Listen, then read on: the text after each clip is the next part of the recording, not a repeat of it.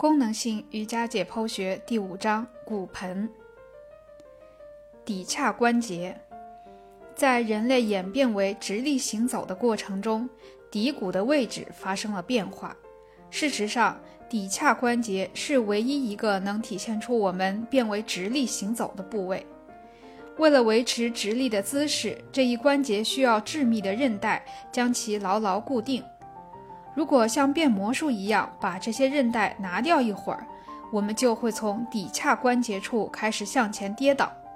有多条韧带位于这个关节的前部：骶髂前韧带、骶脊韧带和后部骶结节韧带，它们确保了骶骨和髂骨稳定地连接在一起。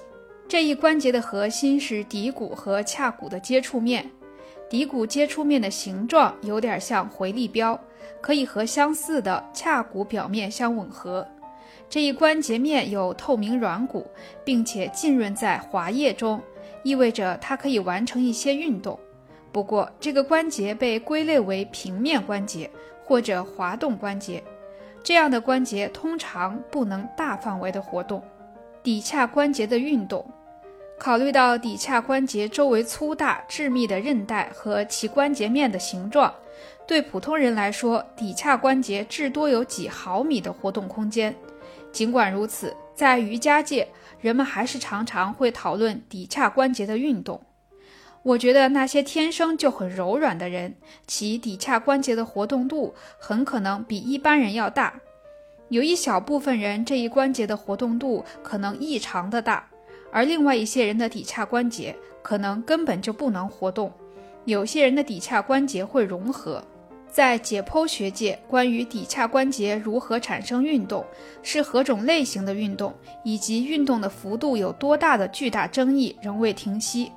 我个人认为，这一争议仍在持续，是因为个体差异的存在，以及这个关节在我们一生中都在不断的变化。假使你能看到我十岁时骶髂关节的运动，再和现在四十岁的时候比较，你就会看到其中的差别。骶髂关节的运动被称作点头和仰头，两者分别指骶骨在骨盆两侧之间的前倾和后倾。骶骨顶部相对于骨盆向前和向下运动时，我们将其称作点头。仰头是与之相反的动作，也就是骶骨顶部相对于骨盆向后和向下运动。需要说明的是，我们现在说的是骶骨和髂骨之间的相对运动，不包括骨盆的倾斜。点头和仰头都可以与骨盆的倾斜同时发生，但是其中一种运动的出现，并不意味着另一种运动也会出现，这可能会让人感到困惑。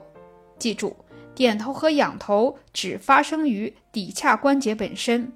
如果骶骨保持不动，而骨盆在骶髂关节处向前倾斜，那么这就是骶髂关节的仰头。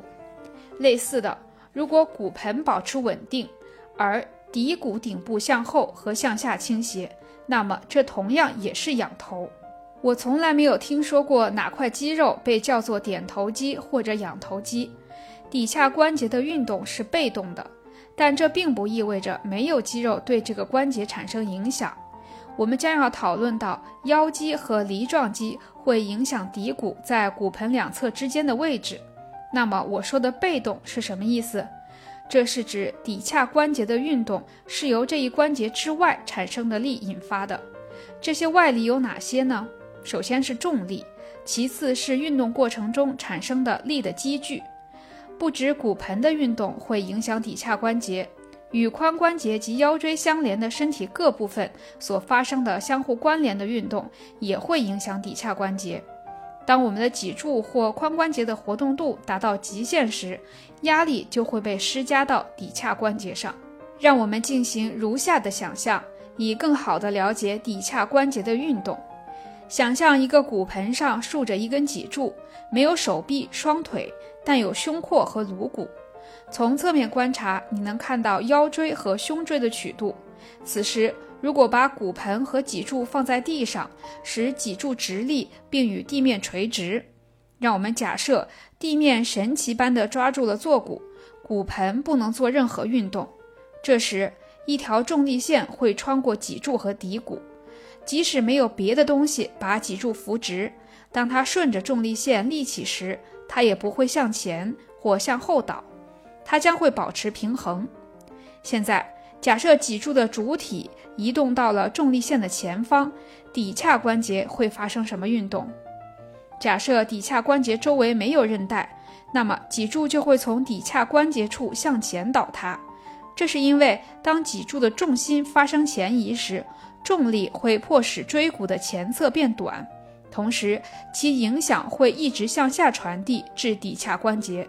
随着每一块椎骨都进一步向前移动，这会在脊柱前方施加更大的重量。